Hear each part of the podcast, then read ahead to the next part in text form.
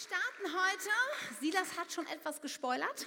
Äh, wir starten heute eine neue Predigtreihe, die da heißt, ich habe da mal eine Frage. Und wir haben euch in diesem Sommer gebeten, uns eure Fragen zu geben und zu stellen. Vielleicht erinnerst du dich daran, wir hatten so kleine Karten.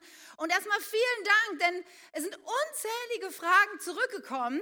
Und das ist erstmal richtig cool. Wir haben allerdings jetzt fünf Sonntage vor, über dieses Thema zu ähm, sprechen.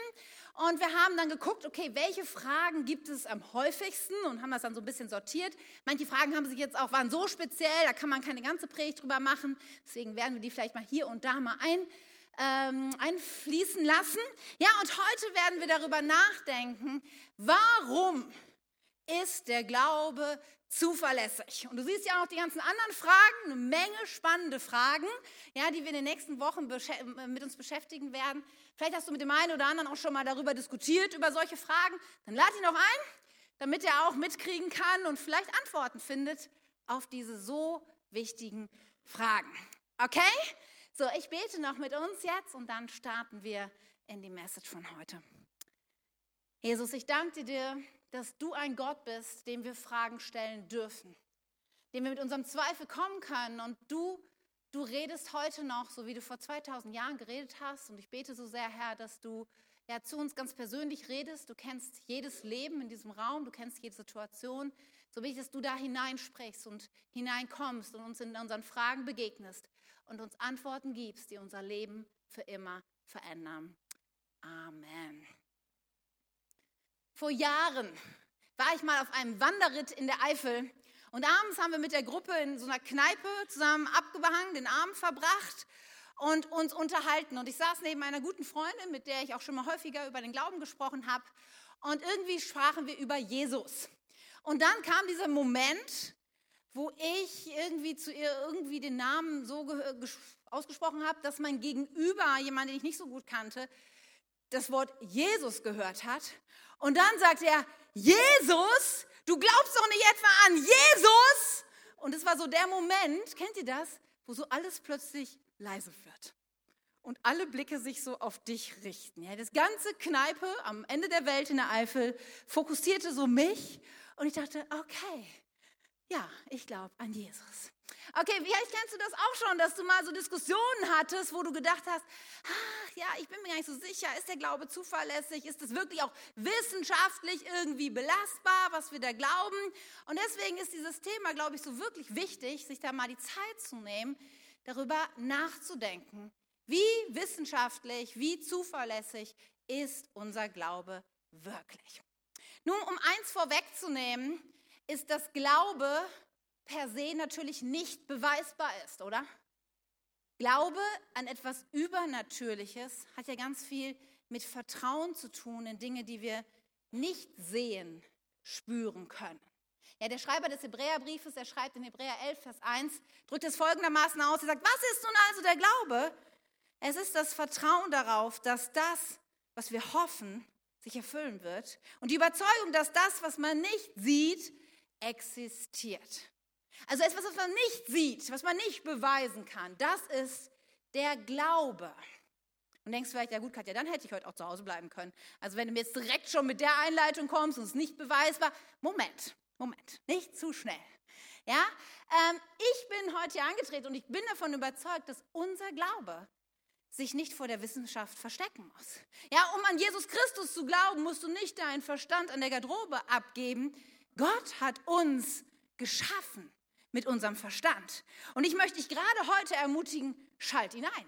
Ja, also wenn du bis jetzt noch so ein bisschen neben der Spur bist, jetzt wäre der Moment, wach zu werden, weil glaub mir, die Leute im ersten Gottesdienst waren, die haben gesagt, Katja, das war viele Informationen und deswegen lasst uns wach sein und lasst uns daran glauben, ja, unser Glaube hat keine Angst vor einer wissenschaftlichen Überprüfung. Das Thema ist riesig und als ich mich so damit beschäftigt habe, dachte ich, okay, ich könnte jetzt hier Stunden dozieren und euch Forschungsergebnisse und Ausgraben und irgendwelche Statistiken zeigen. Das werden wir auch ein bisschen machen. Aber ich möchte euch noch einen Link geben zu zwei Büchern, die ich richtig gut finde. Das eine heißt Die Bibel im Test und das andere ist Der Fall Jesus. Und ähm, du kannst, wenn du sagst, okay, ich, hätte ich würde mich gern weiter damit beschäftigen, mit dem Thema, unser großartiger Buchkontakt ist vorbereitet. Da gibt es Bestelllisten zu diesem Buch, der Fall Jesus. Gibt es auch DVDs für alle Lesemuffel unter uns. Da wird es dann so ein bisschen im, im Bild und Ton dargestellt und hat aber, soweit ich weiß, den gleichen Inhalt. Daher vielleicht ein gutes Weihnachtsgeschenk für den einen oder anderen. Wenn wir uns jetzt mit dieser Frage beschäftigen, warum ist der Glaube zuverlässig, ist es, glaube ich, wichtig, dass wir uns vornehmen, okay, wir wollen unvoreingenommen sein. Amerikanische Geschworene müssen schwören, bevor sie sozusagen in so ein Gerichtsverfahren eingebunden werden, dass sie eine unvoreingenommene Meinung haben, dass sie nach Logik und Menschenverstand entscheiden werden und ich glaube, das ist auch für uns heute Morgen eine gute Basis, mal zu sagen, ja, wir haben alle unsere Prägungen, ja, wir haben gewisse Vorurteile vielleicht, aber lass uns mal versuchen, rational das zu betrachten und dann die bestmögliche Schlussfolgerung daraus zu ziehen. Okay? Können wir uns darauf einigen und uns dann der Sache nähern? Heute Morgen sitzen auf der Anklagebank auf der einen Seite die Bibel, Gottes Wort. Ja, denn schließlich ist das ja das Fundament unseres Glaubens. Wir zitieren das ständig, ja, wir sagen, okay, wir glauben, dass es die Wahrheit ist. Dann müssen wir uns ja mal fragen, okay, wie zuverlässig ist denn das hier, dass das überhaupt so jemals geschrieben worden ist? Und auf der anderen Seite, auf der Anklagebank, sitzt Jesus Christus, denn er ist das Zentrum unseres Glaubens. Wenn Jesus nicht da war, wenn er nicht gestorben und auch verstanden ist, dann ist das hier alles Unsinn. Okay, deswegen werden wir uns von der Essenz mit diesen beiden Dingen beschäftigen und wir starten mit der Bibel, Gottes Wort. Keine Ahnung, wie gut du dich so auskennst, was du so weißt über die Bibel. Ich habe mal kurz ein paar Fakten zusammengetragen, damit wir so ein bisschen auf dem gleichen Stand sind. Die Bibel besteht aus zwei Teilen, dem Alten Testament und dem Neuen Testament. Sie ist geschrieben in einer Zeitspanne von über 1400 Jahren. 40 Verfasser aus allen Gesellschaftsschichten haben dazu beigetragen, dass die Bibel geschrieben worden ist. Wir haben einfache Fischer, Könige und Gelehrte. Wir finden alle möglichen Berufsgruppen. Sie ist geschrieben in drei Sprachen. Hebräisch im Alten Testament vornehmlich, 0,1 Prozent im Alten Testament Aramäisch und Hebräisch dann im Neuen Testament. Und es behandelt Hunderte von absolut kontroversen Themen. Und man kann sagen, dass die Bibel von mehr Menschen gelesen und in mehr Sprachen übersetzt wurde als jedes andere Buch der Welt. Das an sich beweist nicht, dass die Bibel wahr ist, das ist mir klar, ja. Aber es belegt, dass sie einzigartig ist. Kein anderes Buch der Welt ist mit ihr zu vergleichen. Und allein das, finde ich, können wir heute Morgen vielleicht mal anerkennen, bevor wir gleich noch einen Schritt weitergehen, zu sagen, okay, das ist was sehr, sehr Besonderes. Und vielleicht allein deswegen sollten wir schon sehr, sehr sorgfältig und unser besonderes Augenmerk darauf legen, denn so ein Buch sucht seinesgleichen in der Geschichte dieser Welt. Nun, eine Sache muss man sich direkt klar vor Augen führen, wenn wir über die Bibel sprechen. Wir haben keine Originaltexte der Bibel, sondern nur Abschriften und Manuskripte. Jetzt denkst du vielleicht, ja, also ernsthaft, Katja? Dann können wir doch jetzt ganz schnell abkürzen, weil wenn wir das Original nicht haben, wie wollen wir denn dann jemals wissen, ob die Abschriften, ob da nicht jemand zu viel getrunken hatte oder was weiß ich, ja, ob das irgendwie Sinn macht? Das kann doch nicht sein. Ja, stimmt, wir haben keine Originaltexte der Bibel, genauso, genauso wenig wie von jedem anderen antiken Text, den es auf dieser Welt gibt.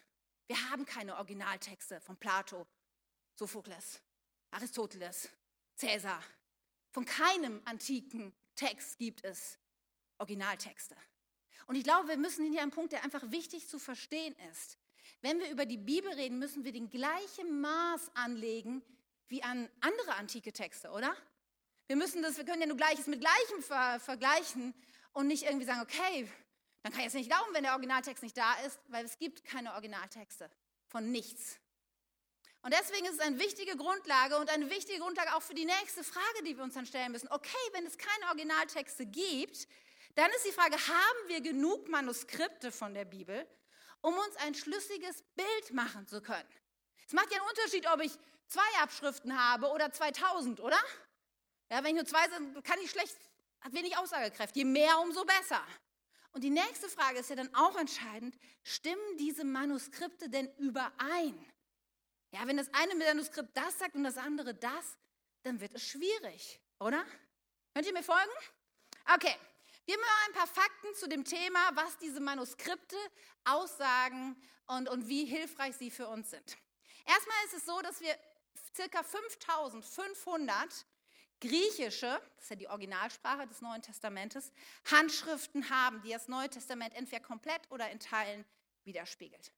Wir haben circa 18.000 Kopien von Übersetzungen, hauptsächlich lateinisch, aber auch andere Sprachen. Die Originaltexte des Neuen Testamentes, ja, die Evangelien und die Briefe, sind alle in einem Zeitraum von 40 bis 90 nach Christus geschrieben worden. Und das älteste Fragment, das gefunden wurde, ist das P52, ein Teil des Johannesevangeliums. Es ist aus der Zeit von 120 bis 130 nach Christus. Weiter haben wir ungefähr 50 weitere Fragmente des Neuen Testamentes, die alle aus der Zeit 150 bis 200 nach Christus sind. Der erste vollständige Neue Testament, das älteste, was gefunden wurde, die älteste Abschrift, ist der Codex Vaticanus aus 325 nach Christus. Und eine andere bekannte ähm, Abschrift ist der Codex Sinaiticus aus dem Jahre 350 nach Christus. Kurz überschlagen, vollständige Testament zwischen Original und erster gefundener Abschrift sind 250 Jahre. Jetzt denkst du vielleicht, okay, Katja, 250 Jahre? Das ist wirklich lang. Stimmt. Aber jetzt ist es wichtig, es zu vergleichen mit anderen antiken Texten, die wir haben. Und da zeichnet sich dann folgendes Bild ab. Das Neue Testament, wie ich gesagt habe, geschrieben zwischen 40 und 90 nach Christus. Ja, die älteste komplette Abschrift, 325 nach Christus geschrieben, also 250 Jahre Abstand. Insgesamt haben wir über 20.000 Abschriften des Neuen Testaments. Habe ich vorhin gesagt, 5.500 griechische plus 18.000 Übersetzungen. Ich weiß, wer rechnen kann, es ist mehr als 20.000. Ja, ich habe es einfach jetzt mal grob gelassen, ein bisschen untertrieben sogar. Wenn wir es jetzt vergleichen mit anderen antiken Texten, dann ist der, der als nächstes drankommt an das Neue Testament, die Ilias, die ja wahrscheinlich von äh, Homer geschrieben worden ist, man ist sich nicht komplett sicher, geschrieben 800 vor Christus, 400 vor Christus die erste Abschrift geschrieben. Und da sehen wir, es sind schon 400 Jahre Zeit zwischen Original und Abschrift. Und wir haben insgesamt 643 Abschriften dieses Textes, was ja schon auch nicht gerade wenig ist. Aber dann kommen wir zu Cäsar, dem Gallischen Krieg, 100 bis 44 vor Christus, Originaltext geschrieben. Erst 900 nach Christus haben wir die erste Abschrift datiert, also 1000 Jahre Unterschied zwischen Original und Abschrift. Und wir haben von diesem Text genau zehn Abschriften. Merkt ihr schon, was passiert? Nächste, Plato, die Tetralogien, 427 bis 347 vor Christus, 900 Jahre ist die älteste nach Christus, ist 900, also 900 Jahre nach Christus ist die erste Abschrift gefunden oder datiert worden und ähm, 1200 Jahre zwischen Original und Abschrift und wir besitzen genau sieben Abschriften insgesamt. Sieben zu über 20.000. 1200 Jahre im Vergleich zu 250. Und ich könnte die Liste jetzt Minuten, halbe Stunde, Stunde lang äh, fortsetzen mit anderen antiken Schriften. Keine andere Schrift außer der Bibel ist so gut belegbar. Wir können sagen, das beispiellos hoch ist die Anzahl der Manuskripte. Über 20.000 Abschriften des Neuen Testamentes. Die Zeitspanne zwischen Original und Abschrift sind geringer als bei anderen antiken Texten. Und die Übereinstimmung der Abschriften ist enorm. Wenn du diese ganzen Abschriften nebeneinander legst, ergibt sich folgendes Bild, dass das moderne Neue Testament zu 99,5 Prozent frei von textlichen Diskrepanzen zum Originaltext und die wichtigsten christlichen Lehren weisen keine Abweichungen auf. Hörst du mich? Ist das nicht verrückt?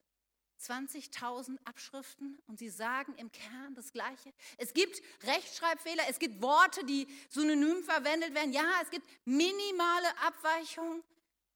Aber verstehst du, was das bedeutet? Der ehemalige Direktor des Britischen Museums, auch der äh, Bibliotheksleiter, er sagt, es kann nicht stark genug betont werden, dass der Text der Bibel seiner Substanz nach gesichert ist. Dies gilt besonders fürs Neue Testament. Die Zahl der Manuskripte des Neuen Testaments, seine ersten Übersetzungen und seiner Zitate seitens der ältesten kirchlichen Verfasser ist so groß. Klammer auf, was ist damit gemeint? Die frühen Kirchenväter, so in den ersten vier Jahrhunderten, die die Kirche geleitet haben damals, sie haben auch Schriften verfasst. Und in diesen Schriften zitieren sie das Neue Testament. Wir haben 86.000 Zitate aus diesen Schriften, die uns bestätigen, dass deckungsgleich sind mit den Manuskripten, die wir aus dieser Zeit haben und die zusätzlich natürlich belegen, dass das wahr ist, was dort geschrieben ist. Dass es praktisch feststeht, dass die echte Lesart jeder strittigen Stelle in dem einen oder anderen dieser Manuskripte enthalten ist. Das kann man von keinem anderen Buch der Welt sagen. Die Bibel sucht ihresgleichen. Nicht nur, wie sie geschrieben, wann, welche Themen sie umfasst, wie oft sie übersetzt ist, sondern auch in ihrer wissenschaftlichen Überprüfbarkeit. Braucht sie sich nicht zu verstecken, ganz im Gegenteil. Kein anderer antiker Text kann mit der Bibel mithalten in seiner wissenschaftlichen Überprüfbarkeit. Das ist der Stand der Wissenschaft von heute. Und das ist wichtig, ihr Lieben, wenn wir jetzt auch darüber nachdenken, wer Jesus Christus war und was er für uns getan hat. Weil schließlich beruht unser meistes Wissen aus diesen Dokumenten über ihn. Aber es tut so gut zu wissen, okay, das, was wir glauben, ist keine Fabel, kein Märchen, sondern es ist die Wahrheit. Nun, wie ist es mit Jesus Christus? Ja, ich hatte mal, ähm, als ich in, der Neuen Testament-Vorlesung, in der ich saß, ein äh, kritischer Professor hielt sie und er sagte mir, okay, es ist doch völlig egal, also Jesus ist nicht auferstanden, macht ja auch keinen Unterschied, wir können trotzdem an ihn glauben. Und dann habe ich gesagt, nee, kann man nicht, weil dann hast du das Wort Gottes, das Neue Testament nicht gelesen, denn Paulus sagt eindeutig, ja, wenn Jesus Christus nicht von den Toten auferstanden ist, dann sind wir die Ärmsten unter allen Menschen. Ihr Lieben, dann ist das, was wir hier machen, absoluter Unsinn. Dann ergibt das alles keinen Sinn. Dann sollten wir besser zu Hause sitzen und das Leben genießen oder auch nicht oder was auch immer tun. Aber verstehst du, nur wenn Jesus gestorben und auferstanden ist und wenn er der Sohn Gottes ist, macht unser Glaube Sinn.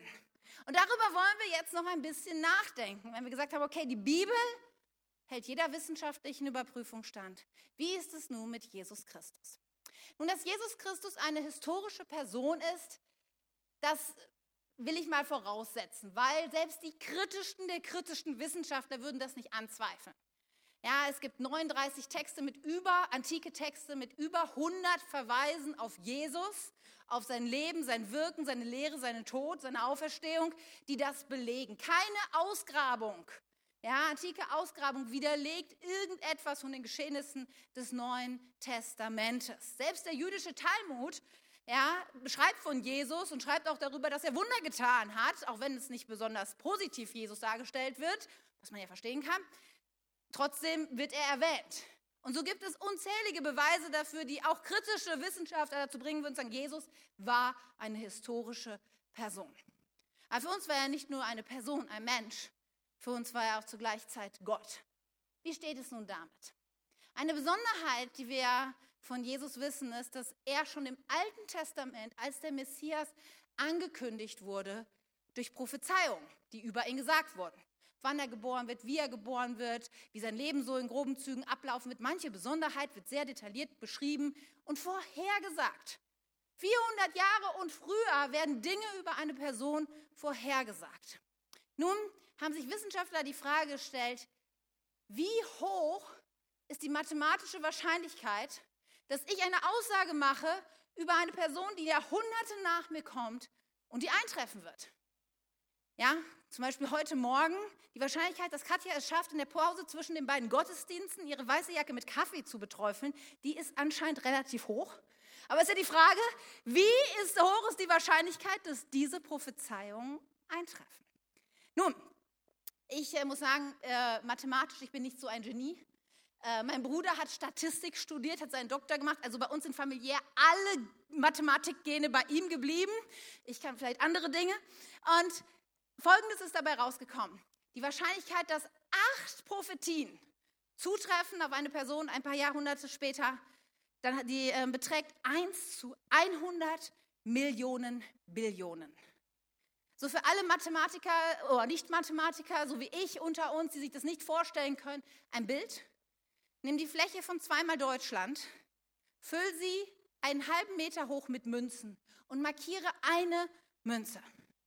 Und dann nehmen wir die liebe Anne, verbinden ihr die Augen und lassen sie über die Fläche gehen. Und die Wahrscheinlichkeit, dass sie diese markierte Münze rauszieht, ist genau diese Wahrscheinlichkeit, dass acht Prophezeiungen auf einen Menschen zutreffen, der Jahrhunderte nach mir lebt. Auf Jesus Christus treffen 48 Prophezeiungen zu. Jesu Leben war kein Zufall. Jesu war kein normaler Mensch. Jesus war Gottes Sohn, geplant und absichtsvoll auf diese Welt gekommen. Nun, sein Leben ist dokumentiert. Für uns sehr entscheidend ist ja sein Tod und seine Auferstehung. Nun gibt es immer wieder ähm, Argumente, die wir hören, die sagen, okay, Jesus war gar nicht wirklich tot, sondern nur bewusstlos. Ich habe gerade noch mit jemandem drüben im Foyer darüber gesprochen, über diese These. Und dann ne, irgendwie im Grab gelegen, die kühle Grabesluft, er kam wieder zu Bewusstsein und ist dann sozusagen auferstanden. Okay, lasst uns mal ein bisschen in die medizinische Seite ähm, der Kreuzigung eintauchen. Jesus wurde vor der Kreuzigung gefoltert. Er, hat, ähm, er wurde eine Geißelung unterzogen. Eine römische Geißelung bestand darin, dass man eine Peitsche hatte mit mehreren Lederriemen, in die Knochenstücke und Tonscherben eingeknotet waren. Und dann wurde damit zugeschlagen auf den Rücken und mit jedem Schlag löste sich mehr Haut, mehr Fleisch, mehr Muskeln. Bis dahin, dass die Wirbelsäule oftmals freigelegt wurde oder innere Organe, Organe auch sichtbar wurden. Es war eine immense Verletzung, die zu einem sehr großen Blutverlust führte. Viele Menschen überlebten schon allein die Geißelung nicht. Der hohe Blutverlust führte oft zu einem hypovolämischen Schock. Das ist ein Zustand nach starkem Blutverlust. Das Herz beginnt zu rasen, der Blutdruck sinkt aufgrund des Blutverlustes und dann verliert oftmals das Bewusstsein. Und wenn du die Geschichte von Jesus kennst, dann weißt du, dass genau das passiert, als Jesus nach der Geißelung auf dem Weg ist zur Kreuzigungsstätte. Er wird ohnmächtig. Jesus muss unmenschlich, Unmengen Blut verloren haben und unglaublich große Schmerzen gehabt haben. Auch den weiteren, so ein, so ein Schock führt auch dann dazu, dass die Nieren aufhören zu arbeiten und die Person enormen Durst hat. Auch das lesen wir, genau das wird uns beschrieben, dass Jesus sagt, ich habe Durst und Menschen ihm etwas zu trinken geben. Dann kommen wir zur Kreuzigung. Und man muss schon sagen, bevor Jesus überhaupt ans Kreuz kam, war er medizinisch gesehen in einem äußerst kritischen Zustand. Und dann wird er ans Kreuz genagelt. Oftmals denken Menschen, dass er durch die Handinnenflächen die Nägel durchging. Aber wenn man sich das mal überlegt, das, kann, das funktioniert so nicht. Ein Mann mit, weiß ich nicht, 80 Kilo kannst du ja nicht durch einen Nagel hier halten. Das hält ja nie im Leben, das reißt ja durch. Deswegen wurden die ähm, Nägel durch die Handgelenke gehauen. Handgelenke, da geht einer der stärksten Nerven durch, vom Arm zur Hand. Ich glaube, jeder hat sich schon mal hier diesen Musikantenknochen gestoßen und weiß, wie weh das tut. Jetzt stell dir vor, ein Nagel wird durch diesen Nerv gehauen. Und nicht nur einmal, sondern zweimal und das gleiche an den Fußgelenken. Die Arme, um sie ans Kreuz zu denen in diese unnatürliche Position werden meistens ausgekugelt, zudem extrem schmerzhaft. Dann tritt der Tod meistens nach viel Zeit durch Ersticken ein. Denn in dieser Position ist es einem Menschen nicht mehr möglich, auszuatmen. Und jedes Mal, um auszuatmen, muss man sich hochdrücken, seinen Rücken, der offen und tief verletzt ist, an dem Kreuz des Stammes hochdrücken, um dann auszuatmen. Durch die verlangsamte Atmung, die dann auch einsetzt, kann es zudem auch zu, ähm, zu Herzversagen kommen. Und viele gehen davon aus, dass Jesus wahrscheinlich nicht erstickt ist, sondern Herzversagen gestorben ist. Einfach auf der Grundlage dessen, dass er sehr schnell gestorben ist. Das wählen ja manche Leute an und sagen, also ehrlich, der ist zu schnell gestorben, wahrscheinlich war er nur ohnmächtig. Aber wir wissen, dass diese verlangsamte Atmung dazu führt, dass Kohlenstoff im Blut zu Kohlensäure sich verändert. Der erhöhte Säuregehalt im Blut führt dazu, dass das Herz unregelmäßiger schlägt, bis es zum Herzstillstand kommt. Bei vielen Leuten wurde damals, die ähm, beschleunigen wollten, dass die Menschen sterben, die Beine zusätzlich gebrochen, weil in dem Moment kannst du dann nicht mehr dich hochstürzen und erstickst schneller. Nun, die Soldaten, die dort waren und für die das ja eine Normalität war, diese Kreuzigungen durchzuführen, sie staunten darüber, dass Jesus relativ schnell tot war. Und um sicher zu gehen, dass er tot war, haben sie dann einen Speer in die Seite gestoßen. Wir lesen dann in den Evangelien, dass die Jünger, die dabei waren, sahen, wie Wasser und Blut aus dieser Wunde rauskam. Warum Wasser? Nun, wissen, ähm, Mediziner wissen, dass wenn du hier in die Seite reinstichst, es sehr wahrscheinlich ist, dass du sowohl Lunge wie auch Herz triffst. Und all das, was Jesus da erlitten hat, die extreme Belastung und Schmerzsituation, kann sehr gut dazu führen, dass du ein Perikard oder Pleuralerguss hast, eine Ansammlung von Wasser im Herzen oder in der Lunge. Und das wäre eine normale, oft auch lebensbedrohliche Komplikation unter diesen Umständen. Und das ist ein weiteres Zeichen dafür, ja, wie wissenschaftlich belegbar es ist, was dort passiert ist. Alle Beschreibungen machen ein sinnhaftes, sinnvolles Bild. Und all diese Dinge, medizinisch gesehen, führen nur zu dem einen Schluss, dass Jesus tot war, als er das Kreuz verlassen hat. Nun magst du anführen und sagen, ja, aber die Soldaten waren keine Mediziner. Nein, waren sie nicht, aber es waren Fachleute fürs Töten. Diese Soldaten haben regelmäßig Menschen umgebracht und gefoltert. Und für sie war es sehr wichtig, dass sie wirklich tot waren. Denn jeder entflohene Gefangene oder irgendwie, der dieser Maßnahme entkommt, würde ihren Tod zur Folge haben. Daher können wir sicher sein, Jesus war tot, als er das Kreuz verlassen hat. Nun ist für die meisten Sache, ja, okay, tot kann ja auch sein, aber auferstehen, jetzt wird es zugegebenermaßen schwieriger. Weil wir hier über eine übernatürliche Sache reden. Sterben werden wir alle, aber auferstehen, was ist damit? Aber auch hierfür gibt es eine Reihe von wirklich stichhaltigen Belegen. Das erste ist, die Tatsache, dass das Grab leer war, ist eigentlich unumstößlich, denn sonst hätten die Juden das angeführt. Also den Juden war das ja schon klar, das Problem. Ja, weil Jesus hatte seine Auferstehung bereits angekündigt. Deswegen, Juden waren sehr clever, haben gesagt, okay, er ist tot, hurra, endlich. Jetzt beerdigen wir ihn, großen Stein vor und wachen davor, damit bloß keiner den Leichnam stehlen kann. Dann drei Tage später ist der Leichnam weg. Und wenn wenn, wenn das nicht gestimmt hätte, dass das Grab leer wäre, hätten die Juden das mit Sicherheit angeführt. Aber wir lesen, die Juden haben zugegeben, das Grab ist leer. Jeder wusste, wo das Grab war. Es wäre leicht zu bezeugen gewesen, wenn die Frauen vielleicht am falschen Grab gewesen wären, das gar nicht belegt war. Sondern die Juden haben zugegeben, ja, das Grab ist leer. Nun, sie haben dann eine Hilfskonstruktion sich überlegt und gesagt, okay, dann haben die Jünger genau es geschafft, die Wachen überwältigt und den Leichnam gestohlen. Hierzu muss man allerdings wissen, dass viele dieser Jünger später ihr Leben lassen für den Glauben an die Auferstehung. Und das müssen wir mal einen Moment überlegen. Wenn du daran beteiligt gewesen wärst, ja, die Wachen zu überwältigen, diesen Stein wegzurollen und diesen völlig entstellten Leichnam irgendwo in der Wüste zu verscharren. Und zwei Jahre später würde man dich zur Hinrichtung bringen, aufgrund deines Glaubens an die Auferstehung. Ganz ehrlich, für eine Lüge sterben? Das würden die wenigsten Menschen. Vielleicht würde es einer, aber wir reden hier von vielen, die an diese Auferstehung geglaubt haben und dafür ihr Leben gelassen haben. Für mich auf jeden Fall ein Indiz, dass die Jünger wirklich von der Auferstehung ausgegangen sind.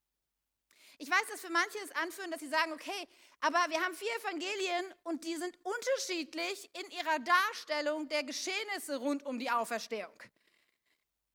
Aber Menschen, die sich mit, mit Zeugenaussagen beschäftigen, werden sagen, das ist eigentlich mehr ein, ein Grund zu sagen, dann muss es stimmen.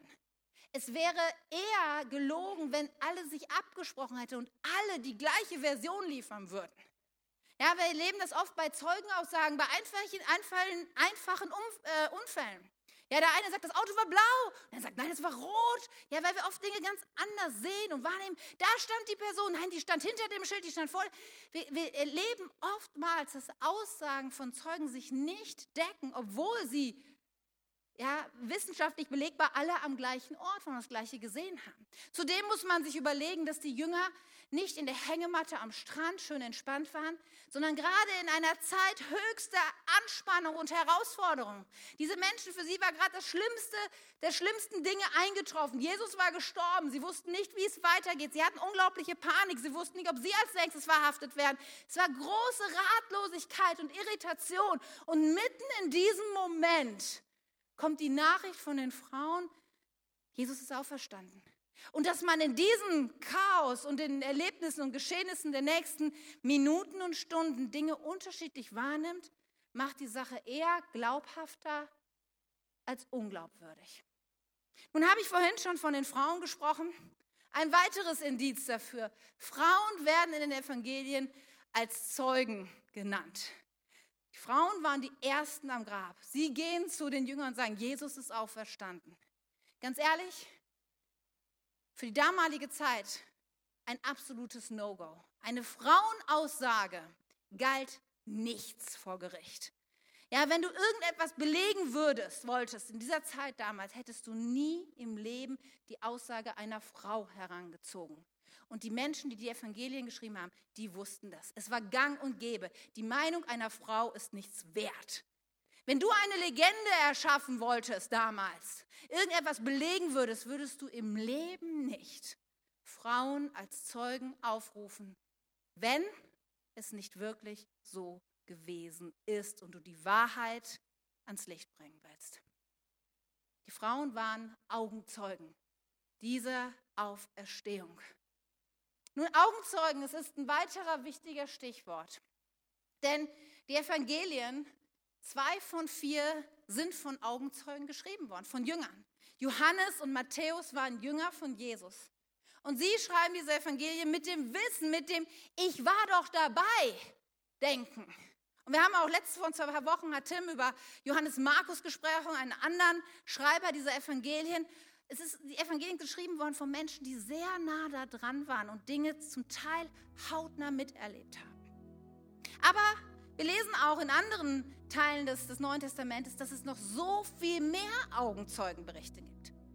Paulus schreibt in 1. Korinther 15 eine Textstelle, die man als eines der frühesten Glaubensbekenntnisse deuten kann. Und es ist sehr interessant, was er dort schreibt. Er sagt, nun will ich euch noch einmal an die gute Botschaft erinnern, liebe Brüder, die ich euch verkündet habe. Ihr habt sie damals angenommen und sie ist auch heute das Fundament eures Glaubens. Lass uns mal kurz drüber nachdenken, was er sagt. Er sagt, ich sage euch jetzt etwas, was das Fundament unseres Glaubens ist. Und das habe ich euch damals ja schon mal gesagt. Ja? Er bezieht sich auf was, was er genauso früher schon mal gesagt hat. So dieser erste Korintherbrief, er ist geschrieben worden 55 bis 57 nach Christus. Und Paulus sagt, früher war ich schon mal bei euch und da habe ich es schon mal gesagt. Paulus erste Reise zu den Korinthern war 51 nach Christus. Das heißt, wenn Jesus ungefähr 33 nach Christus gestorben ist, weniger als 20 Jahre später, hat Paulus das, was er jetzt sagt, schon mal gesagt. Und dann lesen wir, wie es da heißt, ab Vers 3, ich habe euch das weitergegeben, was am wichtigsten ist und was auch mir selbst überliefert wurde. Dass Christus für unsere Sünden starb, genau wie es in der Schrift steht. Er wurde begraben und ist am dritten Tag von den Toten auferstanden, wie es in der Schrift steht. Er wurde von Petrus gesehen und dann von den zwölf Aposteln.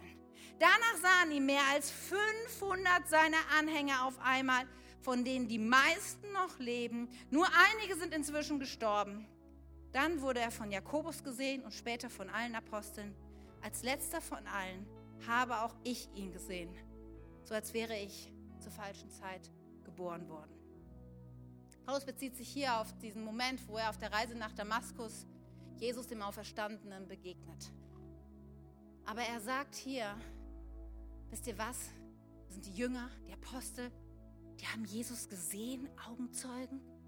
Und mehr als 500 Leute. Und jetzt, versteht ihr, wir lesen das ja nicht heute, sondern ihr müsst euch hineinversetzen in diese Zeit. 51 nach Christus. 20 Jahre nach den Geschehnissen sagt Paulus, versteht ihr, die Leute, die leben heute noch. Ja, die sind nicht tot, die meisten leben noch. Das heißt, du kannst sie fragen, du kannst hingehen.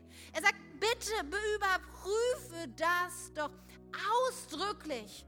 Fordert uns Paulus auf, fordert die Zuhörer damals auf zu sagen, hey, das, was ich sage, das kannst du überprüfen, weil diese Menschen, die das erlebt haben, leben heute noch. Die Bibel spricht von unzähligen Augenzeugenberichten, die die Auferstehung dokumentieren und belegen. Und wenn man all das zusammennimmt, kann man eigentlich nur zu dem Schluss kommen, die Auferstehung ist ein historisch belegbares Ereignis. Das ist sie. Wisst ihr, ich weiß nicht, ob du schon mal von, von ähm, wie heißt er denn, der Mann, der über die Alpen mit den Elefanten? Hannibal, genau, danke, ich bin gerade durch. Hannibal, wer hat schon mal was von Hannibal in der Geschichte gehört? Komm, jetzt lass mich nicht im Stich. Im ersten, das habt ihr doch mal in der Schule gelernt, oder? Der Angriff auf Rom? Danke. Bildungswüste Deutschland. Wir lernen in der Schule, dass Hannibal mit den Elefanten über die Alpen zog, um Rom anzugreifen. Ganz ehrlich, wisst ihr was? Es gibt davon zwei Texte, die das belegen und diese beiden Texte widersprechen sich völlig. Aber wir lernen das in der Schule. Ja, Hannibal, Elefanten nach Rom. Wisst ihr, wenn wir, es, es bleibt nur ein, ein, eine Möglichkeit eigentlich über. Entweder müssen wir sagen, all das Wissen, was wir glauben über die Antike, die Römer, die Griechen und all das zu wissen, entweder müssen wir alles in Frage stellen und sagen, wir haben eigentlich keinen blassen Schimmer, oder wir müssen ehrlich in den Spiegel gucken und sagen, okay, wenn wir das für wahr halten, dann ist Jesus mit Sicherheit auch auferstanden. Denn die Belege sind eindeutig. Es gibt zu viele Augenzeuge und Berichte über dieses Faktum. Jesus Christus lebt. Und wisst ihr das, was für mich persönlich das stärkste Argument ist? Dass er nicht nur damals Menschen begegnet ist, sondern dass Jesus Christus mir begegnet ist, der Auferstandene. Ich könnte von unzähligen Gebetserhörungen berichten, Dinge, die auf natürlichem Wege nicht möglich wären. Ich kann nur davon reden, dass, dass mein Leben, dadurch, dass ich Jesus Christus begegnet bin, eine komplett andere Richtung genommen hat. So viel Veränderung, so viel Neues. Ich hätte nie gedacht, dass ich jetzt nach mittlerweile 30 Jahren, wo ich mit Jesus unterwegs bin, dass das möglich gewesen wäre in meinem Leben. Ich habe Menschen gesehen, die die absoluten Skeptiker waren. Hier, mein Mann vorneweg. Atheist durch und durch. Jede Argumentation nicht aus dem Weg gegangen, sondern gesucht, um zu belegen, dass Jesus Christus nicht die Wahrheit ist. Und dann begegnet Jesus ihm selber und alles verändert sich. Wisst ihr, vielleicht sitzt du und denkst, ja Katja, aber kann man Erfahrung, persönliche Erfahrung wirklich als Beweis anführen? Weil ich meine, andere Menschen erleben vielleicht anderes und das ist doch ein bisschen kritisch, oder? Ja, Du solltest nicht als einzigen Beweis anführen. Aber wenn wir heute hier sitzen und all das hören, und ich könnte weiter und weiter reden über die Belegbarkeit unseres Glaubens, dann müssen wir uns doch vielleicht wie Geschworene in einem Gerichtsprozess verhalten. Dass wenn alle Beweise dafür sprechen, dass es so war, dass der Angeklagte schuldig ist, dann ist es meine Aufgabe als Geschworener, ihn auch schuldig zu sprechen. Wenn alles dafür spricht, dann war es so. Und das bedeutet, vielleicht heute zu sagen, okay, wenn das so war, dann möchte ich jetzt vielleicht meine eigene Erfahrung dem folgen lassen und sagen, Jesus Christus. Das heißt ja, wenn du auferstanden bist, dass du heute noch lebst und dass du heute noch wirkst. Und dann möchte ich heute dir auch begegnen. Da möchte ich heute anfangen, dich in mein Leben hineinzunehmen. Da möchte ich heute an deine Tür klopfen und sagen, Jesus, öffne mir, begegne mir. Wenn das die Wahrheit ist, Jesus, dann zeig dich mir. Tim hat schon so oft davon gesprochen, wie er in diesem meinem Moment dieses Gebet gesprochen hat. Und er hat gesagt, wenn es dich gibt, Jesus, dann gehört dir mein ganzes Leben. Und das ist die einzige Reaktion, die wir, finde ich, geben können. Sagen, okay, wenn das so ist, dann bin ich hier. Und ich möchte so Mut machen, gleich in einem Moment, wenn wir gemeinsam beten werden. Vielleicht zum ersten Mal oder zum wiederholten Mal zu sagen, okay, wenn diese Beweise so sind, dann will ich es jetzt selber wissen. Was hast du schon zu verlieren? Als zu sagen, okay, Jesus, hier bin ich, komm in dein Leben, begegne mir. Deinem Namen, Jesus. Amen. Amen. Lass uns mal gemeinsam aufstehen.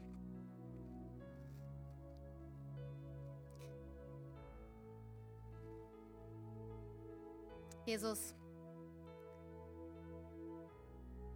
wir kommen nun zu dir und ich bin dir so dankbar, dass du vor 30 Jahren in mein Leben gekommen bist. Ich bin dir so dankbar, dass ich dir als dem Auferstandenen begegnen konnte. Dass du mir in meiner Angst, in Krankheit, in, in so vielen schwierigen Situationen begegnet bist. Ich danke dir so sehr dafür, dass du real bist. Jesus, und ich bete jetzt für jeden hier, der vielleicht auch mit seinem inneren Zweifel und mit seinen Fragen kämpft. Und ich weiß, was es bedeutet, diesen Schritt zu gehen und zu sagen, okay, dann vertraue ich dir jetzt. Jesus, und ich bete so sehr, dass du jetzt Mut und Glauben baust in unseren Herzen. Ich bete jetzt, dass wir überzeugter sind als jemals zuvor und dass wir, wenn wir dich jetzt umbeten und wenn wir gleich gemeinsam beten, dass es der Moment ist, wo du wirkst und wo du Dinge in unserem Leben veränderst, wo die Reise mit dir beginnt, Jesus. Und wir dir als dem auferstandenen Herrn